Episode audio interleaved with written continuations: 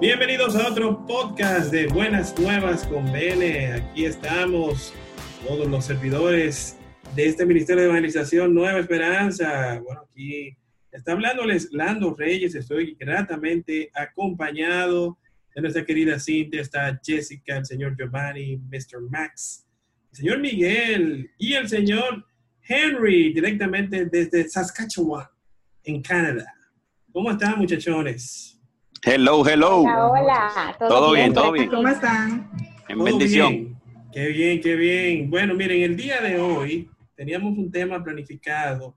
hemos hecho todo un mix porque las eventualidades de la vida son así. Entonces, eh, queremos hablar de algo que, un tema que, que, mucha gente se está debatiendo ahora con todo esto de, de la pandemia, de que si Dios existe, ¿por qué permite que pasen este tipo de cosas. Y vamos a hablar un poco a fondo de eso, pero antes de, de entrar a fondo y hablar del testimonio y hablar de lo que está pasando en diferentes partes del mundo, eh, queremos darle la palabra al señor Giovanni, que tiene unas cuantas eh, cosas interesantes que compartir. Adelante, Giovanni. Oh, pero claro, muy buenas, muy buenas noches. Lando, la existencia de Dios. Miren, un profesor en una clase decía, en realidad Dios no existe. Y si Dios existe, Dios era un malvado, porque ¿por qué existe la maldad mundial? Mm. Inmediatamente el señor Einstein levanta la mano y le dice al profesor, profesor, el frío existe. Y el profesor le dice, sí, el frío existe. A lo que Albert Einstein le dijo, pues profesor, el frío no existe. El frío es solo la ausencia del calor y lo podemos demostrar según las leyes de física. Le quiero hacer otra pregunta, profesor. Profesor, el, la oscuridad existe. Y el profesor le dijo, claro, claro que sí, que la oscuridad existe. Y le dice, no, la oscuridad no existe tampoco. La oscuridad es la ausencia de luz y también podemos demostrarlo. Entonces, ¿qué le quiero dejar dicho con esto? La oscuridad y el frío y la maldad no existen. Lo que existe es el mal es el resultado cuando el hombre no tiene un amor de Dios presente en su corazón. Oigan qué patada le da ese hombre, ese señor. Entonces, eh, claro que sí. Otra cosa más es que me gustaría presentarle unas cuantas frasecitas de diferentes autores y escritores y políticos de todo el mundo acerca de Dios. Puedo empezar. ¿eh? Eh, no, no, no necesariamente, no necesariamente. Sigue, hermano, sigue. Puedo, empezar con Blaise Pascal, un científico, filósofo, escritor francés que decía, prefiero equivocarme creyendo en un Dios que no existe, que equivocarme no creyendo en un Dios que existe. Mm. Me desconcierta tanto pensar que no existe como que no existe. Gabriel García Márquez, lo conocen, escritor colombiano. Otro más, yo no sé si Dios existe, pero si existe, sé que no le va a molestar mi, mi duda Mario Benedetti, escritor y poeta uruguayo. Otro más, nadie niega a Dios, sino aquel quien le conviene que Dios no exista. San Agustín, obispo y filósofo. ¿Se acuerda de San Agustín? Verdaderamente tiemblo por mi patria cuando pienso que Dios existe. Tomás Jefferson, político estadounidense. Hay otro más también, Voltaire. ¿Usted sabe lo que dijeron Voltaire? Voltaire es Jean, Jean Marie, el, filósofo francés también, eh, estudioso de la de, de, la de la relatividad, igual que Einstein.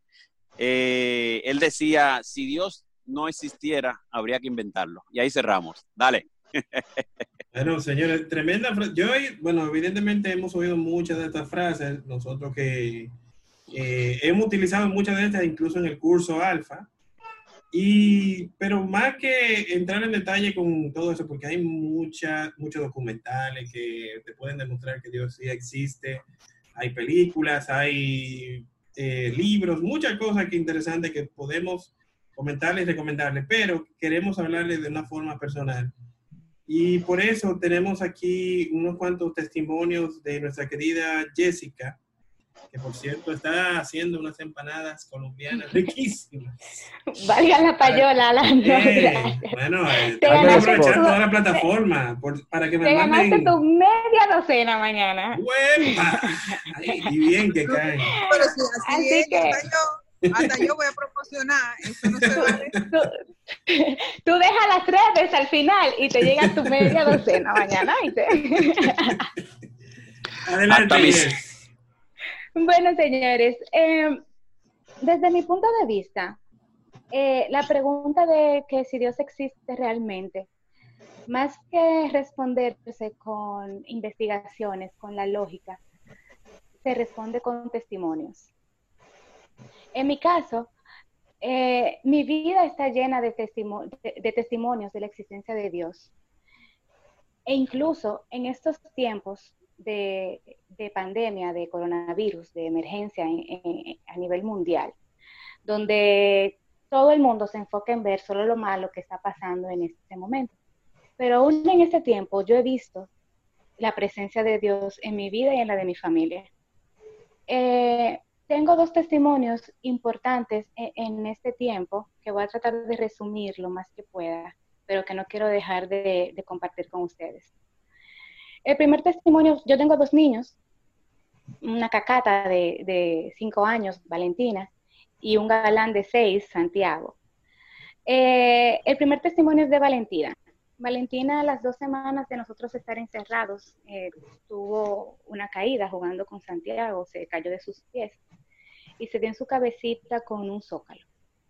Eh, cuando me di cuenta, estaba cerca, estaba justo frente a ella, Fui, la paré, estaba privada llorando y en lo que su papá salió, la niña se nos desmayó, se puso pálida.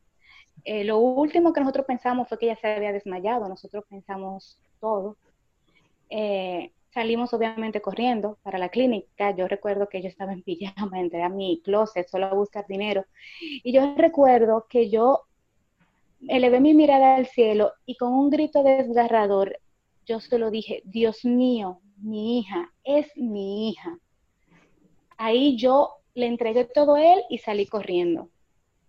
Eh, a todo esto la niña no, volvió en sí, pero se desvaneció otra vez. Y, todavía en el carro la niña eh, no, no, respondía.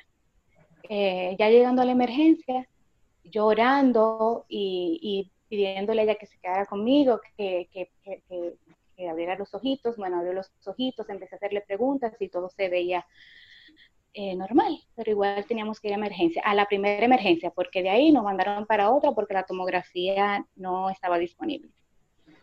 Llegamos a la segunda emergencia, la niña estaba un poco mejor, todavía eh, un poquito boba, y todo, durante todo el camino yo no hacía otra cosa más que llorar, llorar. Para no cansar el cuento, eso fue a las 11 de la mañana. A las 4 y media de la tarde finalmente eh, dieron los resultados de la resonancia. Todo estaba en perfecto orden. Eh, la doctora no, nos dijo que no entendía por qué fue el desmayo, porque su, su cerebro no presentaba nada, gracias al Señor. Y esperaban que ella convulsionara o que vomitaran, lo que tampoco sucedió.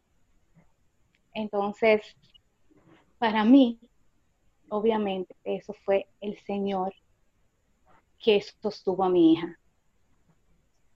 Otro testimonio pasó ya a la semana con mi hijo Santiago.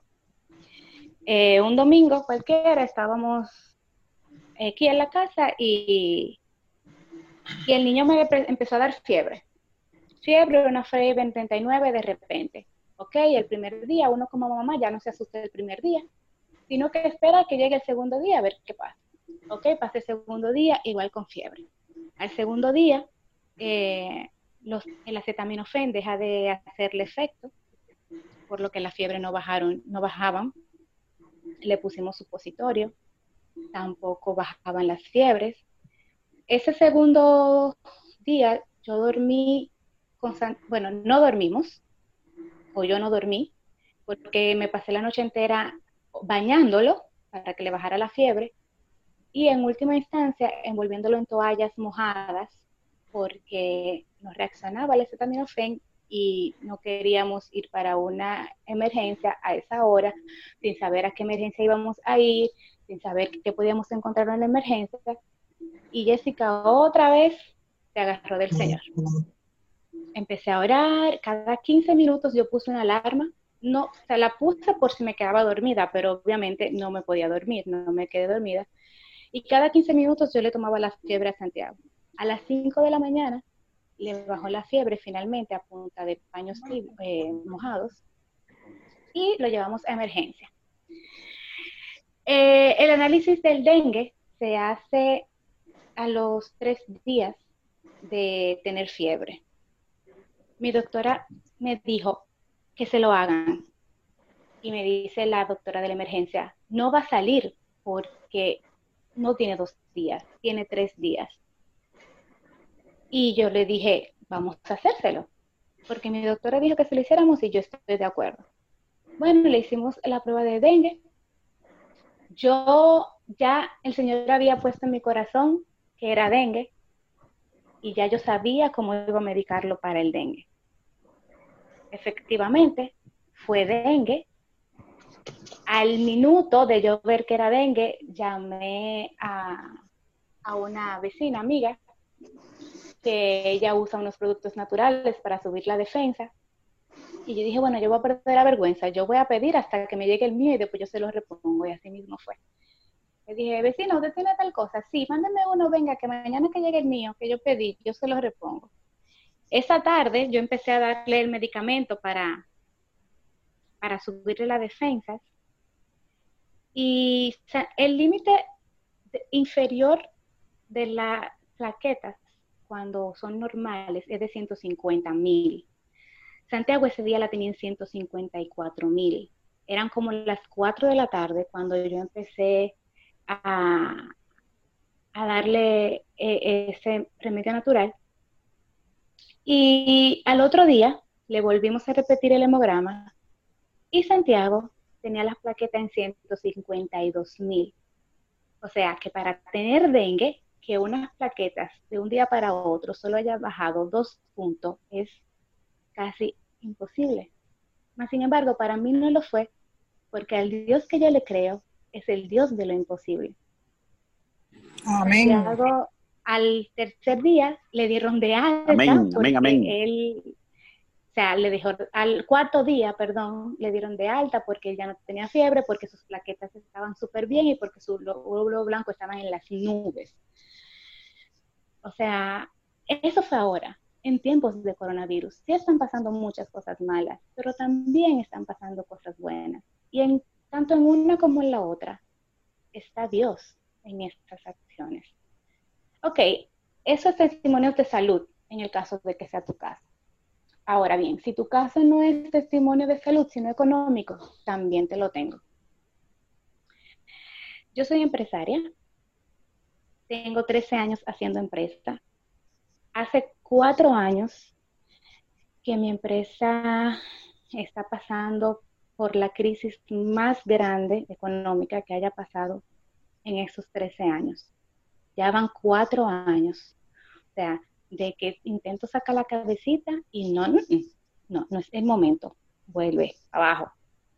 Sin embargo, a mí no me faltaba un techo, a mí no me ha faltado el sustento diario, a mí no me ha faltado el colegio de mis hijos. Y el día que quiso faltarme el sustento diario, que intentó faltarme, porque eso fue como una, un, un intento que él hizo, yo vi el rostro de Cristo reflejado en una hermana de comunidad que vino a mi casa a decirme, tú aquí tienes tu sustento. Dios te bendiga, hermana. Ese fue el único día, el único día que a mí me quiso faltar el sustento. Y no me faltó. Porque Cristo vino a mi casa y me trajo el sustento diario. El último, pero no menos importante, sino porque llegó de último, Justo ayer, cuando yo preparaba este tema, que dicho sea de paso, no me correspondía a mí, sino que, no sé, me movió, me imagino, aunque estoy completamente indigna, me, me movió el Señor a empezar a escribir, me escribió mi hermana. Yo tengo una hermana de 20 años que tenía linfoma de Hodgkin. En febrero de este año le dieron su última quimio. Por el tema del coronavirus, todo se había atrasado, ella tenía que hacerse un scan para saber si ya en sus células no había, eh, en su cuerpo no había células cancerígenas. Estaba programado para marzo, pero también nosotros nos vimos afectados por esto y, se extendió hasta la semana pasada. Yo no muy bien había terminado de escribir los testimonios que, que les comenté hace un rato, cuando recibo un mensaje por WhatsApp que decía, Manita, los resultados, los resultados fueron negativos. Estoy limpia estoy libre de cáncer. Entonces, al ver tantas manifestaciones de la existencia de Dios en mi vida, sin yo merecerlo, porque yo soy tan pecadora como tú o más. Sin embargo, Dios puso sus ojos en mí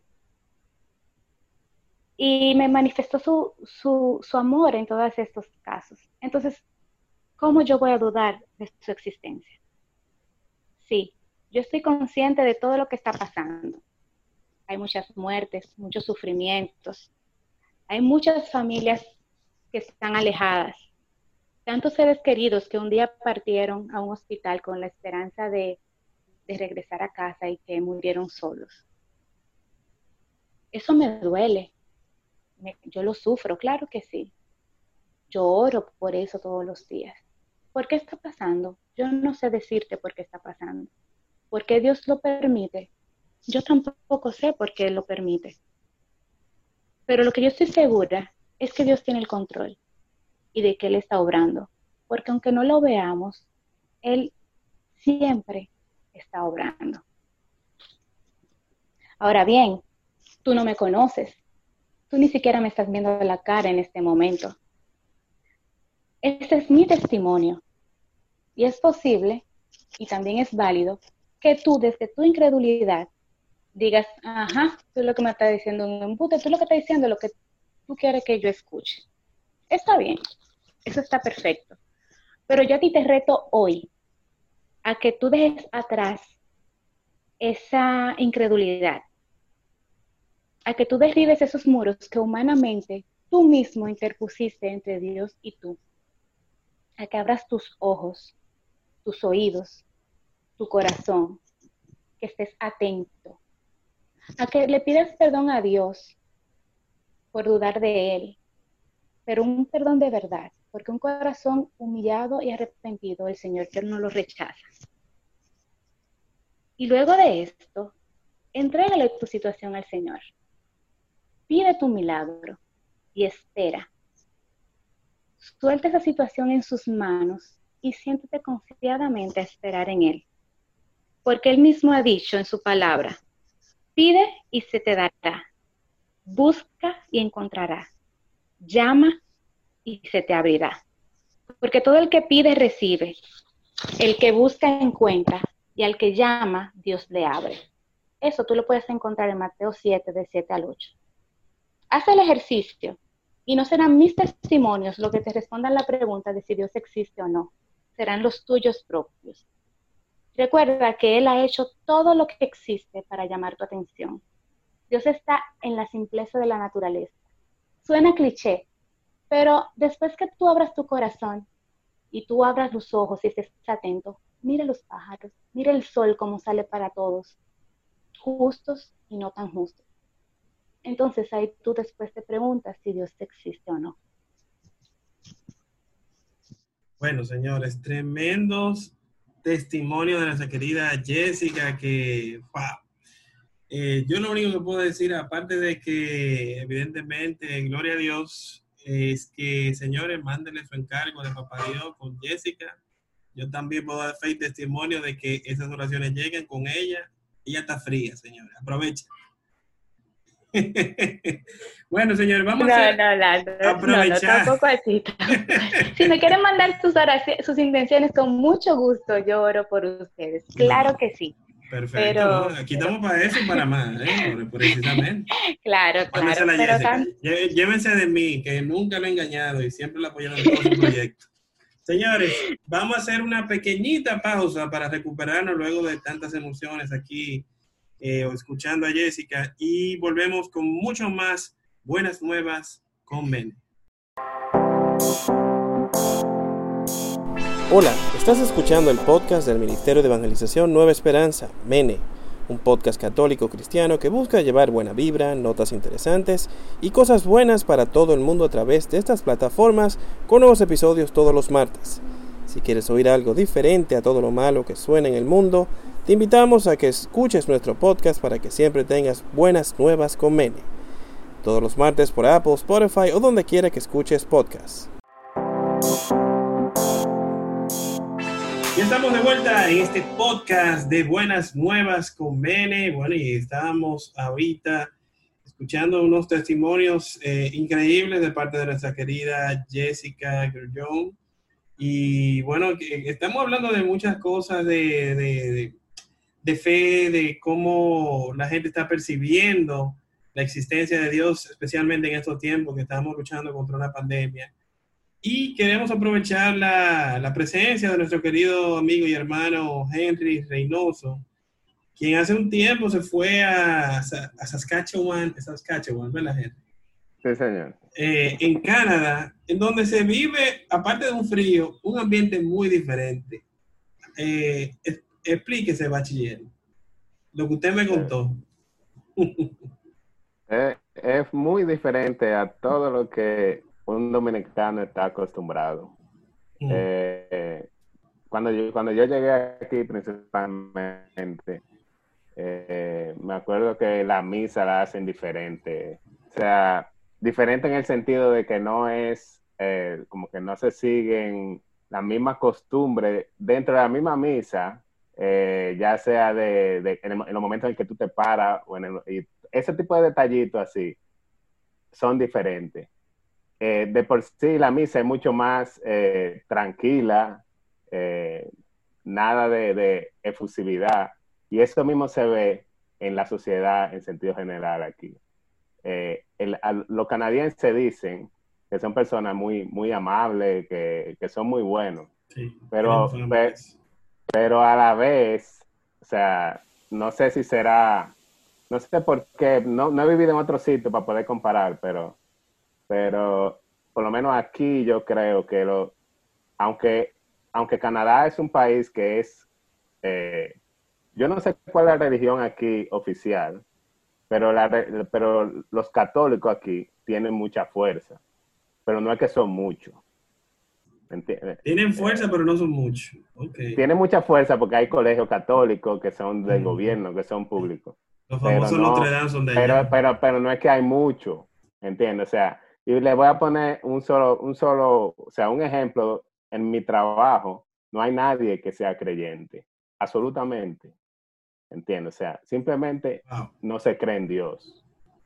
¿Entiendes? O sea, yo no sé en qué creen, pero en Dios no es. Ateo Entonces- practicante, como dijo Máximo. Exactamente, entonces, pero hay, no, porque hay, hay ateos, o sea, hay gente que no creen y ya, pero el ateo practicante que, que, que mencionó Máximo es el que lee eh, para estar en contra Sí, de ti, sí. para estar en contra de ti que tú sí crees. Entonces, yo desde el inicio, cu- cuando yo me mudé aquí, eh, eso yo lo sentí inicial, de- desde el inicio, porque cuando ellos se enteraron que yo iba a misa, eh, de una vez eh, me decían el good Catholic boy. ¿Entiendes? Que- Porque Ok. para ellos, te pusieron tu etiquetica ahí. sí, yo era el good, el good Henry, Catholic wow. boy. Y es- y- pero en sentido general, aquí, eh, o sea, es muy diferente a, a lo que se vive en Santo Domingo. Pero eh, el, el tema de hoy, eh, que se está tratando de que si Dios existe, eh, yo creo que, que un, un claro ejemplo para mí de que inclusive en, en lugares como este, porque yo no sé en, en otra ciudad de Canadá tal vez que haya más eh, latino y eso, si, si es, si se, si se siente, o más latino tal vez, o más gente de otros países eh, católicos o cristianos, se sentirá más eh, el cristianismo. Pero por lo menos aquí, eh, mi experiencia ha sido que, que, no, que no se siente tanto. Y, un, y yo tengo un compañero de trabajo que, como dijo, como ustedes comentaron ahorita, que es un ateo practicante. Dígase que es un tipo leído, que le gusta leer mucho. Y algo curioso pasó, pasó hace, hace, hace como dos días, que él estaba trabajando en la computadora y, algo no estaba saliendo bien. Y él como que se frustró y dijo, Jesus Christ. Él no cree en Dios. Yo, tengo mi, yo tengo mi teoría personal, pero te voy a dejar que tú termines. Esas son Exacto, pero- muletillas que usan. Sí, sí. Exacto, Él está usando una muletilla, pero yo te digo, pero yo te digo lo siguiente. Y entonces. Eh, yo nunca he visto, ustedes saben la cantidad de religiones que ha habido en el mundo. O sea, yo estaba viendo que actualmente en el mundo debe haber más de 10.000 religiones. Y imagínense la cantidad de religiones que ha habido eh, desde, que, desde, que se, eh, desde que la humanidad existe. La, Es así, la que- he visto muchas. Sin embargo, tú, Ahora, tú no te, veas- puedo, tú no veas te puedo dar un dato. Henry, te puedo dar un dato. ¿Tú sabes cuál es la religión que tiene más adeptos? Bueno, La ¿Cuál? católica, con más de 1.200 millones de personas. Adeptos a la exacto. religión católica. Mm, Para que lo sepas, es la mayor. ah, La católica. Así mismo es. Pero, pero tú sabes por qué yo creo que decir que Dios no existe eh, y, y decir que el cristianismo es mentira, por ejemplo, es un poco, para mí, es, es un poco difícil, es mucho más difícil comprobar que, que, el que Dios no existe que que existe. ¿Cómo es? Lo dije bien. Es más difícil comprobar que Dios existe. Existe y no que no existe. Sí, es más, es más difícil comprobar que no existe. Y Exacto. te, y, te, y, te, y te voy a decir por qué. El, Sí. el caso de ese, de ese señor que dice Jesus Christ, yo no conozco de ninguna otra religión que haya habido que alguien que sea, que, que no crea, esté mencionando ese nombre. Sí, que cuando estornudes diga Buda. Oh. No. El impacto que ha tenido el cristianismo en el mundo fue demasiado grande y nada que tenga un impacto tan grande puede ser mentira. Yo no creo.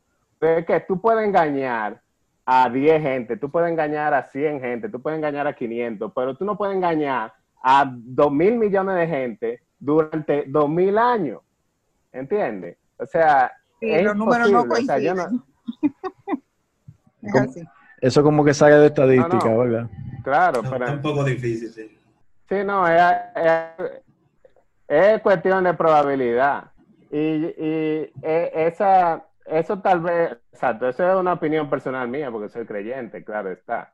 Pero yo creo que si ustedes ven, ven eh, yo entiendo por qué la gente puede creer que Dios no existe y que las cosas de la religión son, pueden ser mentiras, porque es que hay demasiados charlatanes por ahí, creando religiones y haciendo cosas que son, que son mentiras, ¿entiendes? Que son de verdad que son mentiras, porque son, porque, o sea, no tienen ningún sentido. Eh, si, ustedes tienen tiempo, lo, lo que están oyendo es, es este podcast, vean un, una, en Netflix una serie que se llama Wild Wild Country. Y ustedes van a ver cuál es el ejemplo Ah, yo la vi.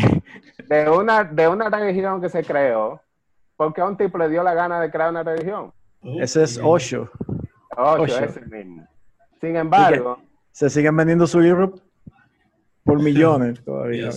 No, así mismo, sin embargo, las cosas las cosas del cristianismo que se, han, que se han mantenido con tanto tiempo, una, una religión que ha sido tan atacada, eh, no- ha tenido su momento de crisis, pero se ha mantenido. Y, y, una, y si se ha mantenido por tanto tiempo, tiene que tener algo de verdad. Tal vez no todo sea verdad.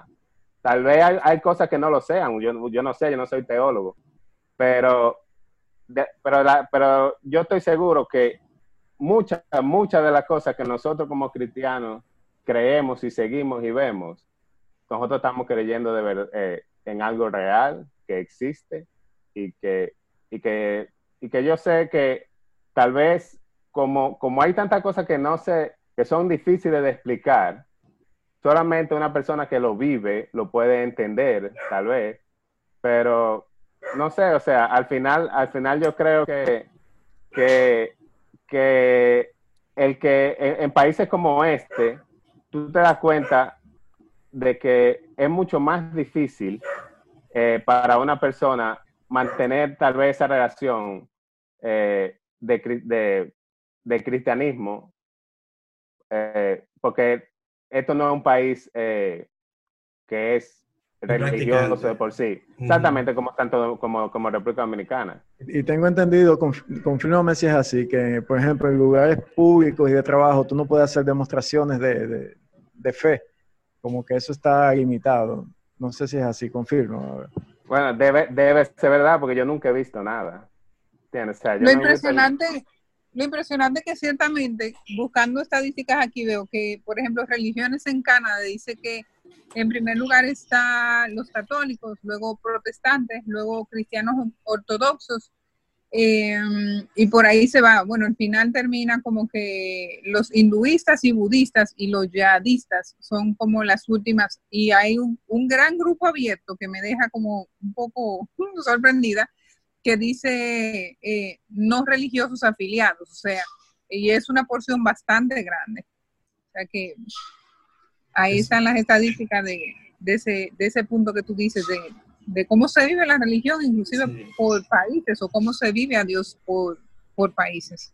Y es muy diferente. Y aquí, bueno, en, en Santo Domingo yo creo que antes se veía eso. Después yo, yo vi que eso como que fue cambiando. Pero aquí la mayoría de gente que van a la, a la, a la iglesia son gente ya mayores. O sea, tú no ves mucho a los jóvenes en eso. Eh, en Santo Domingo es mucho más común. Eh, aquí, por ejemplo, yo, yo fui a una a, a un curso alfa que hicieron aquí y yo quise ya ver a ver cómo lo daban y, y, y, y yo entré ahí y yo me di cuenta, o sea, la, o sea, fue una diferencia tan grande que, y, o sea, yo entiendo por qué la gente aquí no, no va a esos cursos, porque, o sea, Aburridos, quizás. No, o sea, eso, eso es poco, o sea, es nada, Bárbaro. o sea, es nada, es nada, a- Qué fuerte. es nada a lo que no, a lo que yo estaba acostumbrado, ¿entiendes? Sí. Entonces, es, es cuestión de cultura, esa es la cultura aquí. Eh, Cultura de ser medio Bueno. apático, más o menos. Bueno, mi hermano, entonces usted está llamado a ser una luz. En medio de la oscuridad. No alumbra muy duro, no A alumbra llevar- muy duro para que no te soplen, pero alumbra. A llevar, a llevar los carisma porque ya yo me imagino, ahorita termina Henry con, un- con un grupo alfa de 10.000 ahí. Pila, pila. bueno. eh, Henry, tú tienes, tú tienes que aprovechar, tú tienes seis gente que hicieron el alfa ya. Ya tú puedes despegar un curso ya. ¿Qué, ¿Qué es seis gente? ¿Cuáles son esos? Mándamelo para yo verlo. Oh. Tú tienes, a- tú tienes a Bellina y tienes a Hazel, ¿verdad? Tienes a Jayca y tienes al esposo. Y tú y tu mujer son seis, ¿o no? Ah, ok. Bueno, porque estamos bien lejos. Ah, una, ok. com- una Sí, comunidad. está lejos todito. Nada, pues, Mm. hermano Henry, eh, usted sabe que esta es su casa. Muchas gracias, muchas gracias por la nosotros. invitación. Bueno, señores, ¿alguien más quiere? Bueno, yo, antes de que de dar la palabra, algo que comentaba Henry, eh, yo quería dar mi opinión personal en cuanto a. Yo tengo una teoría muy personal de que yo no soy de la gente que cree que cuando una gente le dice que no, yo no creo en Dios. ¿Por qué? Porque sencillamente, aparte de toda la cosa que mencionó Henry, yo lo que entiendo que hay gente o que tuvo alguna frustración, dígase, que se enojó con Dios en algún momento, pidió algo, tuvo una situación personal difícil y por eso dejó de creer, que eso le ha pasado a muchísima gente. O simplemente es alguien que quizá no ha, no ha estado muy expuesto y quizá ignore alguna cosa, pero lo que yo sí estoy casi seguro, pues no puedo asegurarlo, pero que es mi teoría muy personal, es que casi todo el mundo cree en que sí existe una fuerza superior al hombre que rige todo, que creó el universo y que, que está por encima de nosotros. No sé Sí, si me yo, me, entienden. yo me he topado Si le preguntan a mi papá, son extraterrestres. Ah, bueno. Ok. La buena. Qué batalla, querida Bueno, Cintia. Ahí, ahí está, ahí está la cienciología. Ay, ay, ay, ay. Ese es un tema para hacer una serie de podcasts. Eh, la cienciología. Eh, Vamos a invitar a Tom Cruise para que dé una explicación, por favor. bueno, sí, sí, él, mucha- muchacho. Si lo dejan, si lo dejan hablar. ¿Alguien más, señores, que quiere comentar algo de este tema que ha sido tremendo, con tremendos testimonios? Eh, ¿Alguien que quiera comentar, o sea, de Sí, yo quisiera decir algo. que Dios existe? Adelante. Lina. Yo quisiera solo agregar una, una idea más y es, eh, siempre en la vida, por alguna razón, tú vas a tener eh, la necesidad de cuestionar si Dios existe o no. Eh, quizás tú en algún momento tengas una situación donde realmente amerite eh, interiorizarlo. Y si te pasa, sencillamente, pues, invócalo eh, en privado. No tiene, yo siempre digo que la gente espera como que pasen grandes cosas, que alguien te tumbe o que alguien te ponga la mano, o alguien te dé una palabra o que el Señor vaya y te prenda la habitación y te salga. Nada de eso tiene que suceder. Sencillamente, si al menos la curiosidad te mueve, eh, pídeselo, pregúntaselo, llámate como te llames, Dios o Yahvé o whatever. Eh, me gustaría saber quién eres y, qué hago en este mundo. O sea, ¿dónde estás tú? ¿Por qué existes? O, ¿Dónde existes? Y te vas a dar cuenta de que poco a poco Él, eh, en una manera muy particular, te va a ir mostrando el camino. También otra forma de darte cuenta que Dios existe es que de este tipo de mensajes no suelen llegar de manera casual a las personas. Llegan justo cuando tú estás preguntando si Dios existe o no existe. Así que yo espero que eh, tu camino, tu caminar, tu búsqueda en este tiempo, pues te lleve a encontrar definitivamente con Dios. Tremendo, tremendo. Algo, eh, algo que quería corroborar a propósito que tú mencionas el camino, algo que siempre hemos hablado nosotros también en nuestros grupos pequeños, es que Dios nos tiene un, vamos a decir que Él es el gran arquitecto, el gran eh, pensador de, de todos los caminos de, de, de vida de cada uno de nosotros. Y Él nos trae un camino perfecto. Sin embargo, como nosotros tenemos libre albedrío, muchas veces nos salimos de ese camino y por eso suceden todas esas cosas que quizás él no tiene la intención de que evidentemente nos pase. Eso pudiera reflejarse a nivel macro, se pudiera reflejar con lo que vemos que pasa en el mundo. Sí. No es, sí, Tú sabes, que yo quiero, yo quiero arrojar algo justo a eso que tú estás diciendo, y perdona Dale, dale, de verdad dale. que te interrumpa. Hace, un, yo creo que fue dos días, oyendo, rezando voy, en algún punto de la palabra decía, eh, Jesús le hablaba a los apóstoles y le decía, yo me voy y ustedes se quedan con el dueño del mundo. Eh, pero yo les dejaré compañía y por ahí va la, la cita bíblica. Y Mm. realmente a mí eso me chocó mucho. Yo comencé como a cuestionar, digo, yo ven acá, pero tú siendo Dios, ¿por qué tú tenías que dejar ese verdugo aquí jodiéndonos la vida y dañándonos la existencia? O sea, ¿por qué? Claro, entré como en ese conflicto y diosidencialmente eh, le pregunté a un sacerdote, y tú que hablas del tema del camino, él decía precisamente eso, decía, es que Dios no, o sea, al entregarle la libertad al hombre, no, no traza ese camino de bien o mal, o sea, no es una decisión de Dios. Si tú te das cuenta, la mayoría de las cosas que pasan, pasan por decisión del hombre. Y. Dios, en, en, en su pureza de, de ser Dios y de ser un Dios correcto.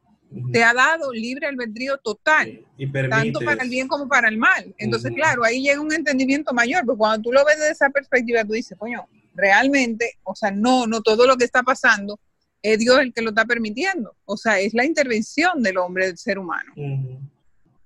Definitivamente, definitivamente ya. Creo que el punto está más que, más que hecho.